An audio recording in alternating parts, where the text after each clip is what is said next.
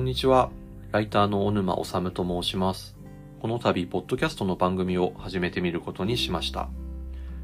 はい。えー、最初なのでちょっと自己紹介をしたいと思うんですけど、えー、僕はライターや編集者として普段は仕事をしています。えーと、結構インタビューをする仕事とかが多いですね。あの本の作家さんとかに話を聞いて、えー、それを文章にまとめるっていうような仕事なんですけど。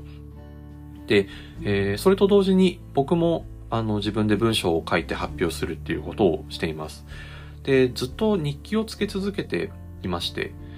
えっ、ー、と、今年2022年の10月には、まあ、その日記をまとめた本を、えー、タバブックスという出版社からあの発売したりもしました。えー、ちょっとこの本について紹介すると、えっ、ー、と、一日が長いと感じられる日が時々でもあるといいというタイトルの本で、えー、2020年から2022年までの3年間の日記をまとめた本になっています。えっ、ー、と、まあ、2020年からの3年間っていうと、えー、新型コロナウイルスの感染拡大、緊急事態宣言みたいなところから始まって、えっ、ー、と、東京オリンピック、それから、えー、安倍元首相の銃撃事件と、まあ、いろんな社会的な変化があった3年間だと思うんですね。で、この3年間の、えー、まあ、いろんな変化、トピックに対して、まあ、戸惑ったり怒ったりしながら、えー、僕がゲイなんですけど、そのえー、ゲイ男性としてのまあ視点だったりとか、えー、同性のパートナーとの生活だったりっていうものを、あの、一つのテキストにこう織り交ぜて、えー、書いたような本になっています。なんかそういう個人的な生活のことと社会とか政治のことって、こう、やっぱり自分はすごく密接につながっていることだと思うので、なんかそれがこう、どういうふうにつながっているのかっていうのを、こう、具体例としてなんか示す一つの実践みたいな感覚で、あの、こういう日記の本を作っていたようなところがありますね。はい。で、えー、その本をたくさんの人に手に取ってもらうために、えー、いろんな書店さんであのトークイベントをこうやらせてもらったりとか、えー、してたんですけど、まあ、それが、えー、2022年でちょっと一区切りしそうな感じでして、えーと、ただまあ2023年以降も、えー、もうちょっとなんか自分でもいろいろとイベントだったりとか企画したりとかしてあの売っていきたいなというふうに思っていて、まあ、そんなこと考えてたらあの本の編集をしてくださった宮川さんが宮川さんという編集者の方なんですけど何かのタイミングで、えー、この本結構小説とか映画とか音楽の話とかたくさん出てくるからなんかそういう切り口でこうイベントとかやってみてもいいんじゃないみたいな風に言ってくれて、で、その話をする中で、こう、ポッドキャストとかどうですかっていう話になっていったんですよね。で、まあ、ポッドキャストって、あの、僕もすごい聞いている番組たくさんあったし、あの、自分自身でもちょっとやってみたいなって興味もあったし、あの、友達がやっている番組にゲストで呼んでもらってちょっと喋ったりとかもしていたので、あ、まあ確かになんかやるなら今かもって自分の中でしっくりきたっていうのもあります。なんか、本当はちょっと喋ることに対して、実は苦手意識が結構あるんですよ。なんかね、まあ、あの、こうこういうあのとか、えーととか、なんかとかっていうのをすごい言っちゃうので、なんか、ちゃんと喋ろうとすればするほどそれが出てきちゃうのが、自分ですごい気持ち悪いなって思っているのと、あと、語順がぐちゃぐちゃになるのがすごい気持ち悪いんですよ。なんか、またなんかって言ってるけど、あの主語があって、で、その主語を喋った後で、なんか、あ、これちょっと事前に前置きで補足しておいた方がいいかもって思うから、なんか補足情報を喋って、で、その次に述語を喋るみたいな、そういうこうぐちゃぐちゃの語順で喋ってしまうので、こう人に、他の人が聞いた時にすごい聞きづらいんじゃないかなっていうふうに思っていて、なんか、あ、自分はちょっと喋るのって向いてないなって思っていて、まあそれがあったからあんまりこう自分でポッドキャストをやろうっていうふうにこれまで思ってこなかったというか思ったとしてもそれを実行には移してこれなかったんですけどなんか何回かトークイベントでこう喋る中で意外となんだろう、まあ自分でそういう癖があるっていうことを認識して、えー、それをなんだろうな、まあ、抑えることは特にできてはいないんですけど、なんとなくそれでも自分の中でちょっとずつこう改善する方法が、あの、分かってきたというか、分かりつつあるものがちょっとあるんですよね。で、えー、まあ、というのもあるし、その、ちょっと語順がぐちゃぐちゃになっていたりしても、聞く方はちゃんと分かってくれるんだなっていうのを、あの、トークイベントでこう話す中で結構実感することがありまして、まあだから、なんだろうな、こう、やっぱしっかり喋らなきゃって思うのって、ちょっとこう自分のエゴみたいな部分も多分あって、なんかそうやってちゃちゃんと喋れた方がこうかっこよく見えるとか、そういう気持ちがなんかどっかにあったのかなとかって思うし、なんかそういう風に喋らないと分かってもらえないんじゃないかっていう風に不安になったりとかしてたけど、なんかもっとこう、聞く方もやっぱりこう理解しようとして聞いてくれているから、なんか、あ、ちゃんと伝わるんだなっていうことを、なんかこうトークイベントを重ねる中でちょっとずつ分かってきたので、まあ、あの、多少聞きづらかったりとか、ちょっと喋りがぐちゃぐちゃでも、まあいいかなみたいな気持ちに今なってきていて、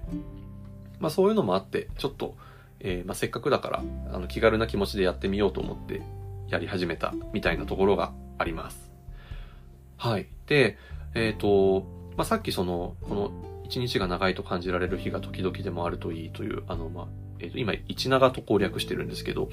まあ、その一長の中で、えー、まあ、作品が結構いろいろ出てくるって話があったと思うんですが、えっ、ー、とですね、ちょっと自分で、あの、暇な時にどういう作品が出てくるのかなっていうのでリストアップしてみたんですよ。そしたら、えっ、ー、と、本当に名前だけしか出てこないようなものもたくさんあるんですけど、そういうものも含めると、えっ、ー、と、100以上はありました。で、えっ、ー、と、まあ、2020年から22年の日記ということなので、まあ、当然その時期に、えー、リリースされたものが中心にはなってくるんですけど、まあ、どういうものが出てくるかっていうと、えー、まあ、割と最初の頃で言うと、えー、まあ、愛の不時着とか、あとあの、星野源さんのうちで踊ろう、えー、かっこ安倍の動画事件ってこの、えー、僕がまとめたリストにはあるんですけど、あの、安倍元首相が、あれですね、なんかあの、リビングでこうなんかくつろいでる感じのやつをその星野源さんがうちで踊ろうを踊って、あの、踊ってじゃないですね。あの、うちで踊ろうを、あの、演奏している動画と、こう、合わせてなんか公開するっていうのをやってて、まあ、あの、うちで踊ろうって、その、星野源さんの、こう、演奏に合わせる形で、なんかその、それぞれの人も、なんか歌ったり踊ったりとかっていうのを、こう、重ねて、やろうっていう、なんか、なんちゅうね、その、ムーブメントというか、仕掛けだったと思うんですけど、なんかそれをこう、安倍元首相は、それをこう、なんか踊ったりとかするわけではなく、ただなんか紅茶を飲んでこう優雅にくつろいでるみたいなのを、その、まあ、コロナ禍で、なんかみんなね、あの、仕事とか今後どうなるのかなってこう、すごい不安になってる中でそういうなんか優雅な動画をこう見せつけてくるみたいなのでもすごいこう、やっぱ物議を醸したというか、あの普通に自分はめっちゃ嫌だなと思ったんですけど、えー、まあそういう動画をこうまあ上げたりとかしてましたよねっていう、なんかそういうことをこう、あの、書いている、いて、えっ、ー、と、何の話だっけ？えっ、ー、と、はい。なのでそういう感じで、あの、100個ぐらいかな ?100 個以上、そういった形で作品のことがいろいろと出てくるんですよ。えっ、ー、と、なので、まあ、なんかそういう作品について話ができると面白いのかなっていうふうに思っていて、うーんと、まあでも、やっぱここに出てくる作品だけだと2020年から2022年までの3年間に限定されてしまうので、まあそこにだけにとどまらず、なんかそこに出てくるものを起点にしながら、えっ、ー、と、ゆるくお話ができたらいいんじゃないかなというふうに今思っています。はい。で、えっ、ー、と、今回はちょっとプロローグなので、あの、僕が一人で話しているだけなんですけど、えー、次回以降は、まあ、友人とか、えっ、ー、と、知り合いで、あの、お話ししてみたいなと思うような人とかに声をかけて、あの、なんか二人とか三人とかで番組をやっていけたらいいなっていうふうに思っています。えっ、と、そうですね。まあ、あの、さっき言ったようなこの作品に一長に登場する作品であったりとか、あとまあ一長の感想みたいなのもちょっと聞きたいなっていうふうに思いますし、あとはこうものづくりをしている人をゲストに呼ぶこともあると思うので、なんかその方の作品についても話をしていけたらいいなっていうふうに思っています。はい。で、えっ、ー、と、この番組のまあタイトルが、えー、鍵をかけない部屋でというタイトルにしているんですけれども、このタイトルの由来をちょっとお話ししますと、えっ、ー、と、これがあの、一長に、一長の前書きが鍵をかけない部屋というタイトルにしているんですね。えっ、と、まあ、これはあの、僕が日記を書くときの、まあ、スタンスとしてというか、なんか自分がどういうふうに、ど自分がどういうふうに人に公開する日記をつけているかっていう、そのスタンスをイメージしてもらうために使っている比喩みたいなものなんですけど、えー、ちょっとこの鍵をかけない部屋から一部分ちょっと読みたいと思います。誰かに読まれる日記を書くときは、意図的な取捨選択や編集が入り込む。それでも、まずは誰にも見せない日記と同じように、自分自身に向けて書くように意識している。日記を公開することは、そうして書いた言葉を広場、例えば SNS のような、で読み上げるのではなく、誰でも自由に出入りできる鍵をかけない部屋にそっと置いておくイメージに近いかもしれない。はい、えー、まあ、という感じで書いてるんですけど、えー、この鍵をかけない部屋に、まあ、ちょっと誰かをこう、その親しい人だったりっていうのをお招きして、一緒にお話しするようなイメージでやれたらいいなと思って、このタイトルをつけました。はい。っていう感じです。で、まあちょっとポッドキャスト、まああんまり頑張ってめっちゃ更新しますっていうようなものっていうよりは、ちょっと緩くやっていけたらいいなと思うので、皆さんも緩く付き合ってもらえたらいいなっていうふうに思います。えー、で、ちょっとなんかお便りとかも一応募集しようかなと思うので、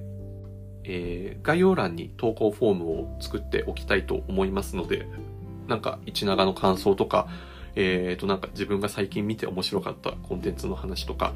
えー、なんか何でもいいので送ってくれたら、えー、嬉しいです。はい、そんな感じですかね。えっ、ー、と、2023年1月の上旬ぐらいから第1回を放送できたらいいなというふうに思っています。えー、皆さんよろしくお願いします。ではまた。